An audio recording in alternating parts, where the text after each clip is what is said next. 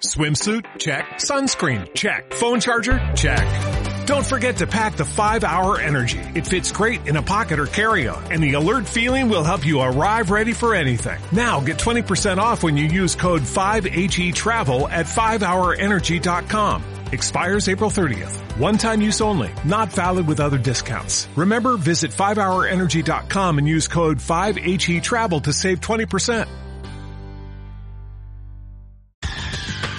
El análisis del día con visión global.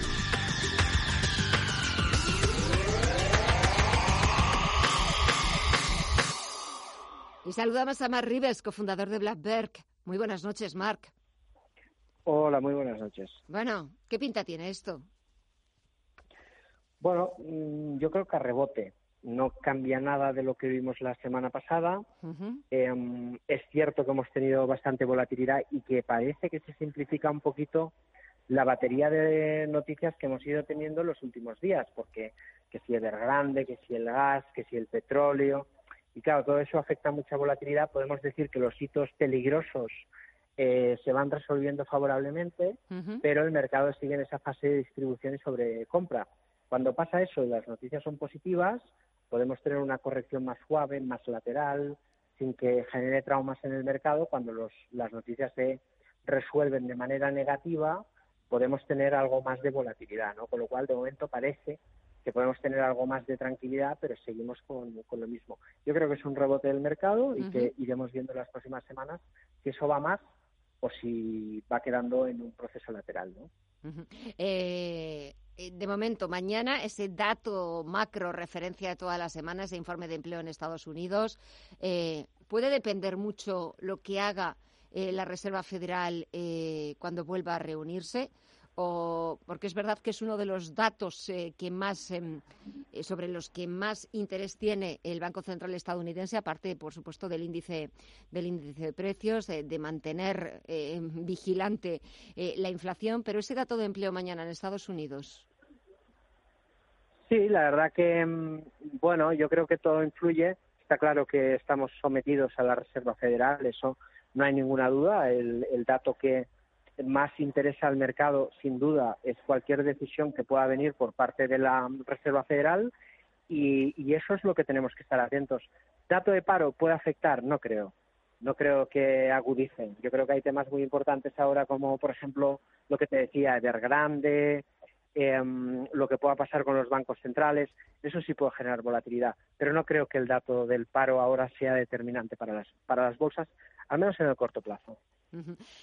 ¿Qué puede ser determinante para las bolsas? Sobre todo para llevar algo de alivio, un poquito de tranquilidad a los inversores, porque lo que estamos viendo de nuevo es mucha incertidumbre, eh, mucha volatilidad, otra vez algo de miedo, eh, sobre todo Sí. por esos precios, esos máximos a las materias primas y sobre todo porque se avecina el invierno y el precio del gas natural no es que esté por las nubes, es que no sé, no sé qué vamos a hacer.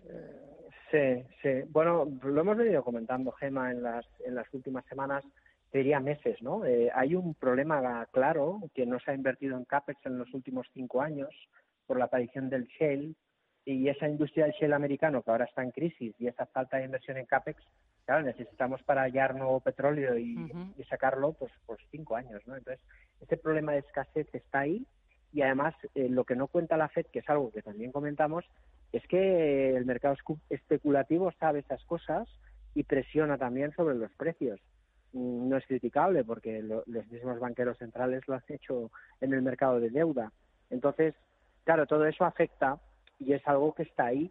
Yo creo que no es desconocido con el, por el mercado porque el sector oil and gas pues ahora es el más alcista, igual que el sector de los bancos, porque va de la mano. Subida de tipos mejora margen de los bancos, subida de las materias primas, mejor para la industria del gas.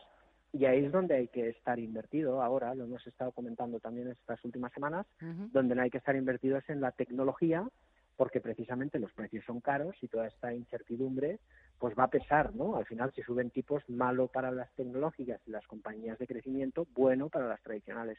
Con lo cual, no es tanto un problema de mercado, sino de enfoque y posicionamiento. Y hay que estar en el sector petróleo y gas, sector financiero y también un gran colchón de liquidez porque una corrección de un 25-30% se podría suceder en las próximas semanas básicamente corrigiendo la gran subida que tenemos sin parar de, marzo del, año pasado. Es que a veces olvidamos de dónde venimos y también es importante para situarnos. Mm, sí, sí, a veces se nos, se nos olvida de dónde venimos y solo buscamos eh, eh, a dónde vamos o miramos hacia el futuro. Estabas hablando de, petrolera, Repsol, estaba echándole un vistazo, 11 euros con 5, ya se cambian sus acciones, hoy ha sumado un 0,88%, aunque es cierto que, por ejemplo, las mayores subidas las han protagonizado las utilities, porque, bueno, Iberdrola ha sido la que más ha subido, un 7. Parece que mm, el Gobierno va a mantener una reunión con las, eh, con las eléctricas a ver si se calman un poquito las cosas con esas nuevas medidas para intentar abaratar la, la factura energética y eso se ha notado porque hemos visto cómo las utilities han respondido a esa llamada o a esa invitación con, con ganancias y los bancos Santander, BBVA están muy fuertes sobre todo el BBVA por encima de los 6 euros por acción. Mm. Sí, sí, la verdad que nos encontramos en una situación muy interesante para la bolsa española.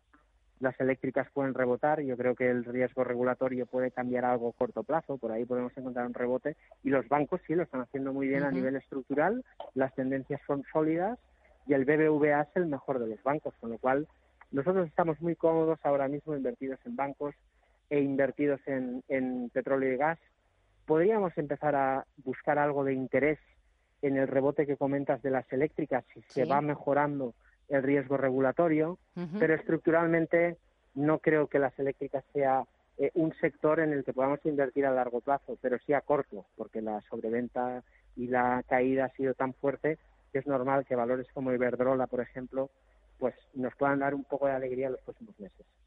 Sobre todo Iberdrola, que, que ayer escuchaba a su presidente Ignacio Sánchez Galán, que lo que pedía era eh, bueno, pues que el gobierno dejara de, intentar intervenir en el mercado eléctrico. Eh, hablaba de un intervencionismo catastrófico para las eléctricas. Eh, parece que hoy las cosas se están relajando un poquito, que va a haber esa invitación a reunirse la ministra de Transición energética, Teresa Rivera, con las principales eléctricas, las principales energéticas de nuestro país. Veremos a ver si consiguen llegar a un acuerdo y, sobre todo, que los eh, consumidores eh, no nos acabe afectando al bolsillo, que al final somos los paganinis de siempre. Para la próxima semana, Marc, ¿alguna referencia que haya que tener en cuenta? ¿Algo sobre lo que haya que estar pendiente? No olvidamos, eh, China parece que puede haber un encuentro virtual entre los dos líderes, entre Joe Biden y, Xi Jinping. Parece que ya se han puesto eh, de acuerdo en ese encuentro virtual. Habría que verles. Sí, la verdad que sí, sería interesante ¿eh? poder estar en el Zoom o en el Hangout.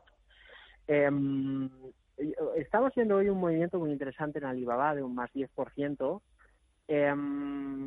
puede ser significativo de algo, porque al final Evergrande es un problema, Tencent y Alibaba, yo creo que por ahí esa crisis nos puede dar una oportunidad. Eh, pero claro, se tiene que resolver muchas cosas como riesgo regulatorio, etcétera, etcétera, ¿no? Y, mm, bueno, poco a poco iremos viendo. Em, pero sí que es cierto que parece que se podría suavizar un poco el tema en China. Cualquier mensaje que venga de, mm, de menos presión regulatoria sobre las compañías tecnológicas, desde luego, sentará muy bien a Alibaba y a Tencent, que son dos compañías que tienen que estar pues en el ojo del, huracán eh, de todos los inversores, sin lugar a dudas. Pues estaremos pendientes, estaremos atentos, no le quitaremos ojo a lo que pase en los mercados y después, como siempre, buscaremos la ayuda de los mejores expertos, de los mejores profesionales para intentar poner un poquito de, sentido común a todo esto. Mar Ribes, cofundador de Black gracias, buen fin de semana y hasta la próxima. Un fuerte abrazo. Igualmente, Semana Grasa.